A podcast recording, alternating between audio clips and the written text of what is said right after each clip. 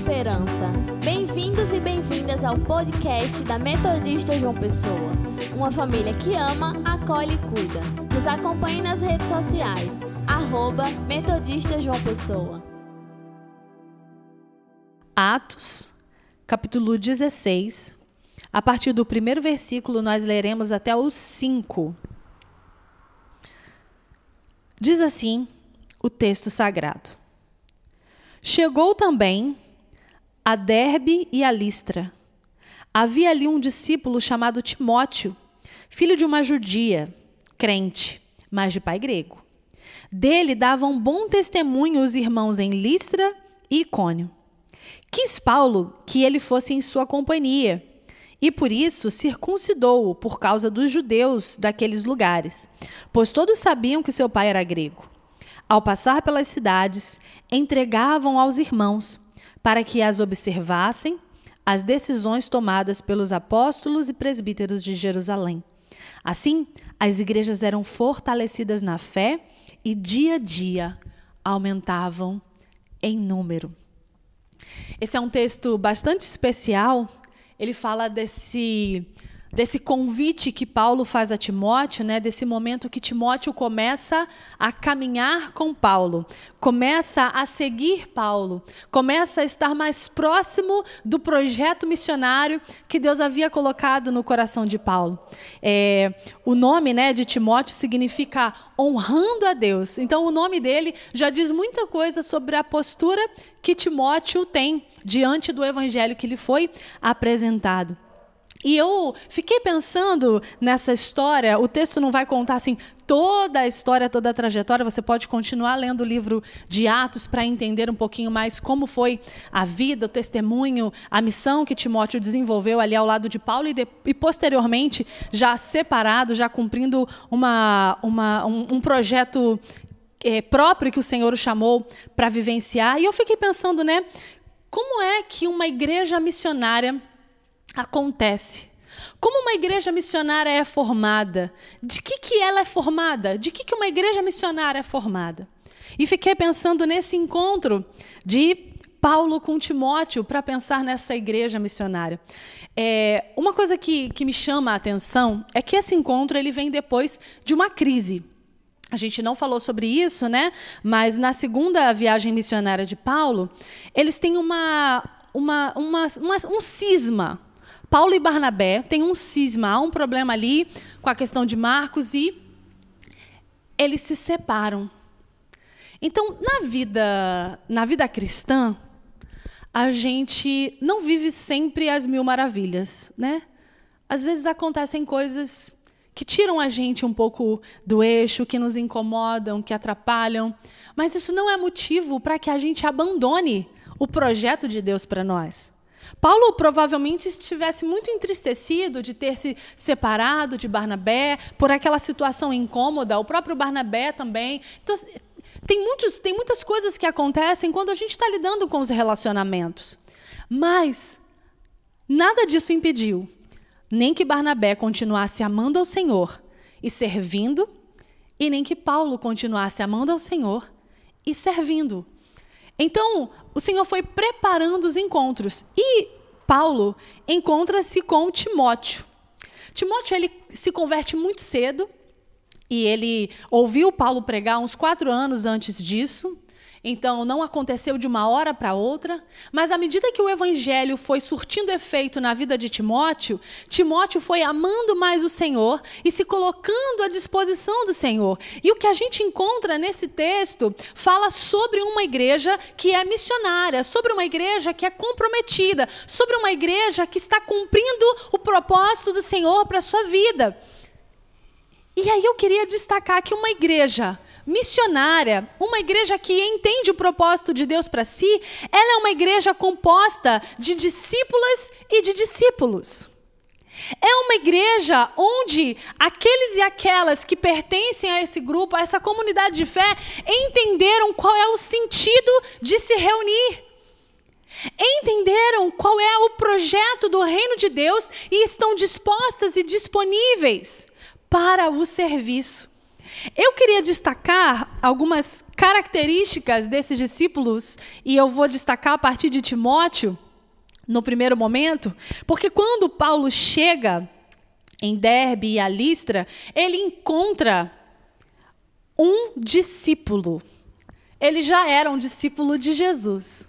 Apesar de muito jovem, apesar de novo convertido, Timóteo já era considerado um discípulo de Jesus. Agora ele vai ser um discípulo de Jesus, é, sendo ensinado por Paulo. Então, automaticamente é um discípulo de Paulo, né? Alguém que Paulo vai cuidar, que Paulo vai ensinar, que Paulo vai lapidar para que ele possa cumprir o seu próprio é, propósito que Deus tem na sua vida. E o texto diz que aquele é, discípulo chamado Timóteo, que era filho né, de um pai é, grego e de uma mãe judia, ele dava bom testemunho na sua comunidade. Essa é uma grande característica de uma igreja missionária. Uma igreja missionária, ela não vai é, perder tempo com coisas desimportantes. E eu não estou falando de coisas simples, eu não estou falando de coisas pequenas, eu não estou falando, é, eu não estou desmerecendo é, as necessidades individuais, nada disso. Eu estou dizendo que existem muitas coisas na vida de uma comunidade que querem nos distrair daquilo que é essencial e que fazem com que nós é, deixemos de testemunhar bem porque estamos olhando para coisas que são desimportantes. Por exemplo, julgar a outra e o outro. Por exemplo, deixar de perdoar. Tantas coisas estão acontecendo ao nosso redor e a gente perde tempo, às vezes, com coisas que não têm valor, que não têm sentido. A gente é, olha para a igreja e não consegue para a igreja templo, a gente olha é, para a igreja que se reúne, comunidade, e a gente só pensa em detalhes e gasta a nossa vida com detalhes sem colocar no centro aquilo que é importante. Nós falávamos sobre uma situação de uma outra comunidade e, e pensando assim que, que às vezes a gente discute não, eu que mando, eu que mando, você que manda, não que manda. E a gente às vezes perde o senso do que é o evangelho. E o testemunho é esvaziado. Timóteo, quando Paulo chega e o conhece, a comunidade diz: esse é um bom discípulo. Ainda que ele não saiba tudo, Ainda que ele erre muitas vezes, ainda que ele cometa muitos equívocos, você percebe nele, Paulo, que há um desejo, uma intenção de serviço. Há uma vontade de cumprir as ordenanças de Deus. Ele dá bom testemunho. Ele acolhe, ele cuida, ele ama, ele caminha junto, ele está sempre pronto para o serviço, ele é disposto, ele é disponível. É esse menino, Paulo, que você está encontrando aí. Timóteo, aquele que honra a Deus. A vida de Timóteo na sua comunidade representa essa honra a Deus. E essa é uma característica. Quando eu e você, depois de ouvirmos tantos sermões falando da igreja nascente, da igreja primitiva, dos processos que aquela igreja viveu, das perseguições, dos problemas, das lutas, das perdas, das dores, dos lutos, a gente percebe os discípulos testemunhando dentro da sua comunidade. Às vezes é muito difícil testemunhar perto das pessoas que são íntimas de nós. Porque essas pessoas conhecem as nossas fraquezas. Essas pessoas é que sabem dos nossos pecados dentro da nossa casa. Não é verdade? Quem é que sabe quando você perde as estribeiras? Quem é que sabe quando você é, é, não dá conta? Quem é que sabe dos seus pecados? É nesse lugar que a gente precisa testemunhar. E você está dizendo o quê, pastora? Que a gente nunca mais vai errar, que a gente nunca mais vai brigar, que a gente nunca mais vai se exaltar? Não. Mas precisa haver no nosso coração uma disposição para testemunhar a vida, a esperança, o evangelho de Jesus Cristo internamente. Não dá para viver uma vida de performance.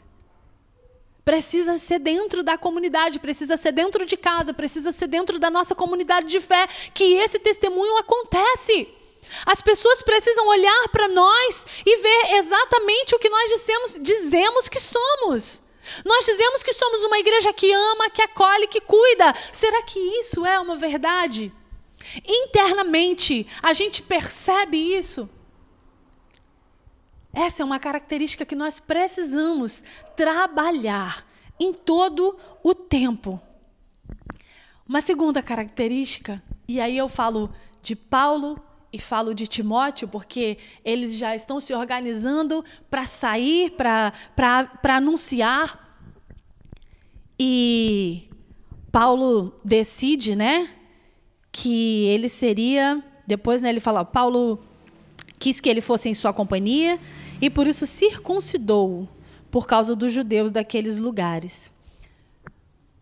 O grupo para quem eles sairiam para evangelizar era majoritariamente de judeus.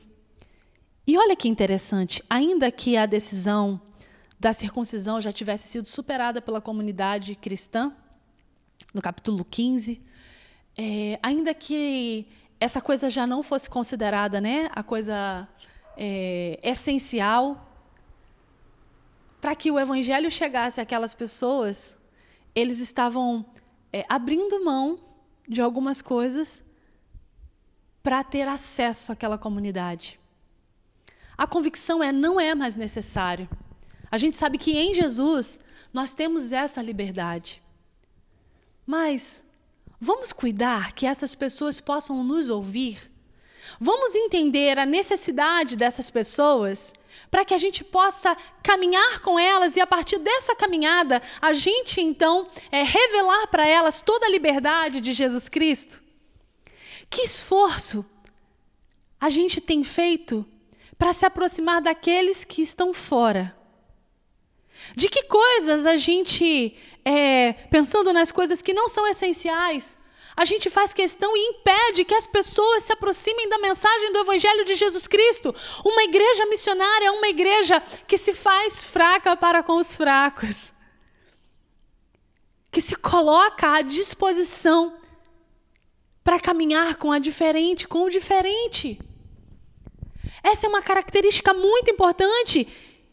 E Timóteo é muito corajoso e assume isso para caminhar com Paulo, para aprender de, do que Paulo tem para ensiná-lo. Toda essa sabedoria, toda essa experiência. Ele diz: sim, eu assumo isso. Ainda que isso não seja essencial, eu assumo isso para que eu possa chegar a essas pessoas e anunciar a liberdade de Jesus Cristo. O Senhor tem nos convidado, como discípulas e discípulos, a abrir mão de algumas coisas para que a gente possa ter espaço e dialogar com as pessoas. Ontem eu falava na webinar do metodismo mundial e eu estava dizendo que o tema era quem é Deus e onde Ele está. E eu, assim, muita gente acha que as pessoas não estão atrás de Deus, que as pessoas não querem saber de Deus. O mundo não quer saber de Deus, mas uma coisa que, pelo menos nessas andanças que a gente tem, que a gente percebe nas notícias que a gente recebe, é que as pessoas, na realidade, elas estão ansiosas por Deus. Há um vazio no coração das pessoas. Elas precisam de orientação, elas precisam de direção para suas vidas, elas precisam de respostas. E nós temos essas respostas. Acontece que nós temos dado respostas para perguntas que não estão sendo feitas. Nós não consideramos as perguntas que estão sendo feitas e por isso a gente não consegue dialogar com as pessoas. A gente não considera muitas vezes as necessidades delas e por isso a gente impede que o evangelho atravesse. Nós estamos às vezes falando só para nós mesmos, não nos importando com as dores das pessoas. Paulo e Timóteo tomam uma decisão, ainda que isso pareça até ultrapassado para nós, ainda que isso pareça não essencial. Nós vamos cumprir isso para que a gente possa dialogar com aqueles que nos ouvirão. Então, que a gente possa estar realmente aberto a dar testemunho para os de fora. Abertas e abertos com disposição para chegar perto dos de fora. E por último, o texto diz que eles, ao passarem pelas cidades, eles iam entregando para que, que eles observassem as decisões tomadas pelos apóstolos e presbíteros de Jerusalém. E assim, as igrejas eram fortalecidas na fé e dia a dia aumentavam em número. E é tão interessante isso, né? Eles estavam comprometidos com a palavra de Deus. Eles estavam comprometidos com o evangelho de Jesus Cristo. A palavra de vida e esperança era central, o evangelho era central, e eles partilhavam ali, e aquelas igrejas iam sendo fortalecidas porque havia palavra de Deus naquele lugar. Havia palavra viva, havia revelação do Espírito. E o que, que isso causava na vida daquelas comunidades? A fé delas era fortalecida, porque a nossa fé é fortalecida quando nós conhecemos a palavra do Senhor.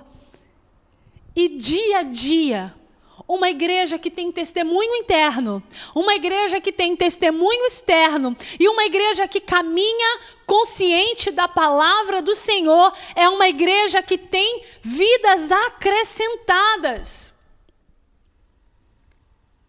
Minha irmã e meu irmão, eu quero fazer um desafio para você. Quantas pessoas, durante esse período de pandemia, você tem acompanhado? Você tem ministrado? Você tem anunciado? Você tem, ainda que não dito nada, mas testemunhado do amor de Jesus Cristo. A gente tem uma imagem que é muito, é muito usada, né?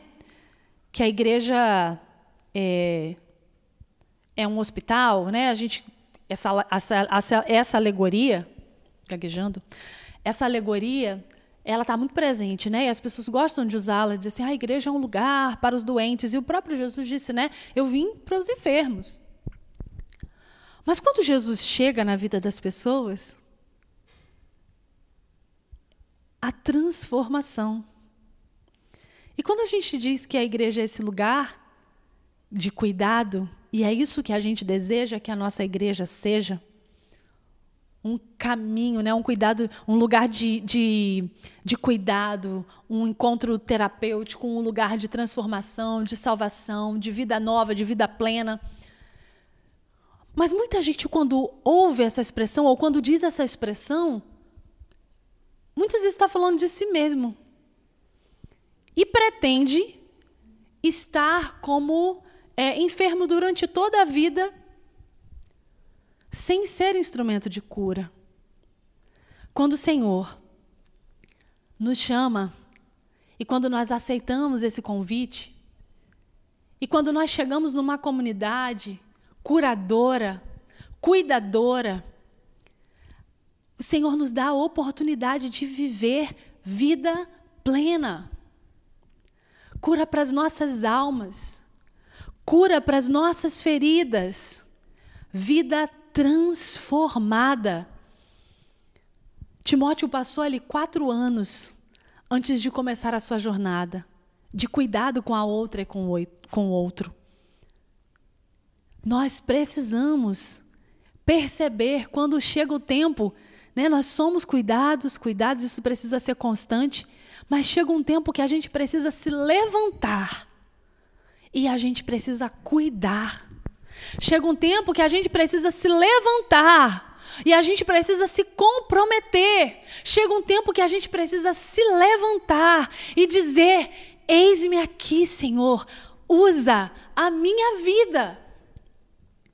E você pode estar sendo atravessado por muitas circunstâncias. Você diga, eu não tenho condição.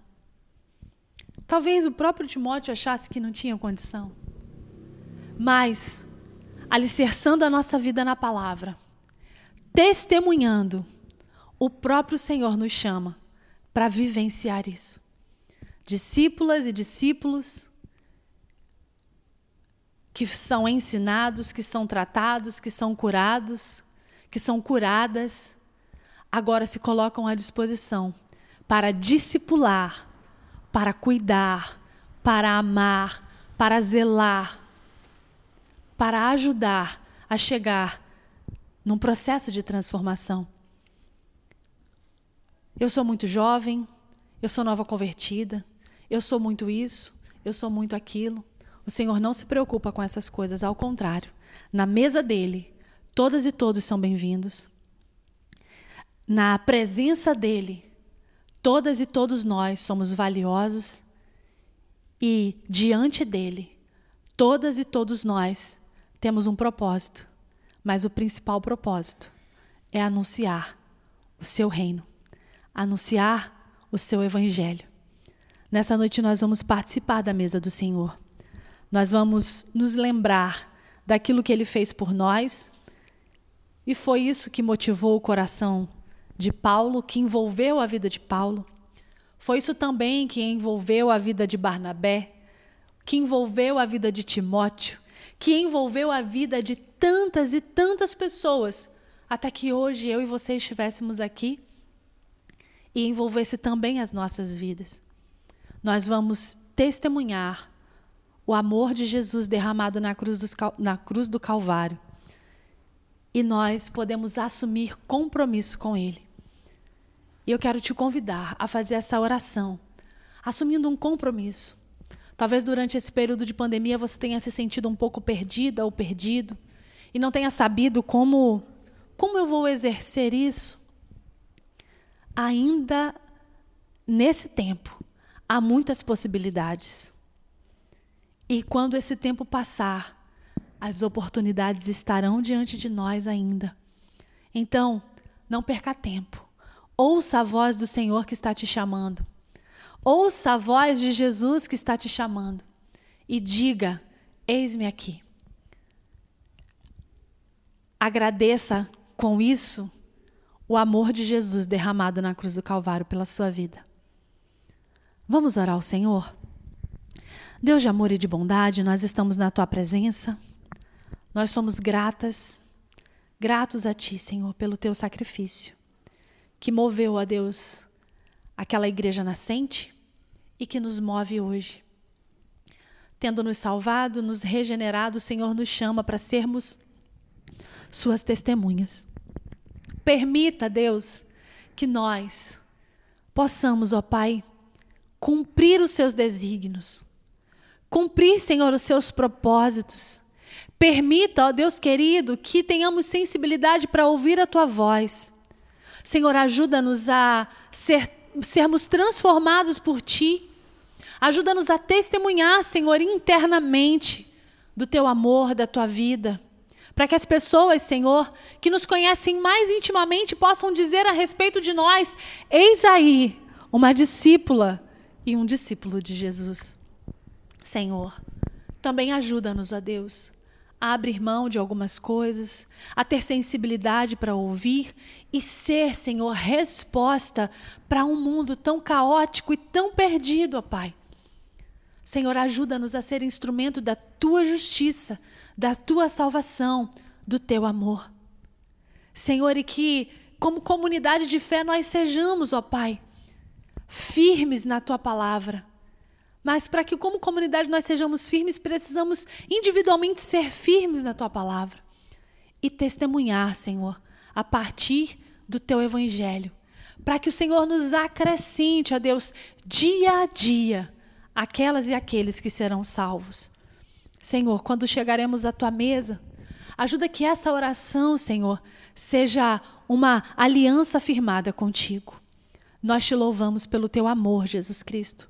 Nós te louvamos pelo perdão que foi derramado sobre nós. Ajuda-nos a não pensar de nós mais do que devemos, mas a olhar para os outros com a misericórdia com que o Senhor nos olhou.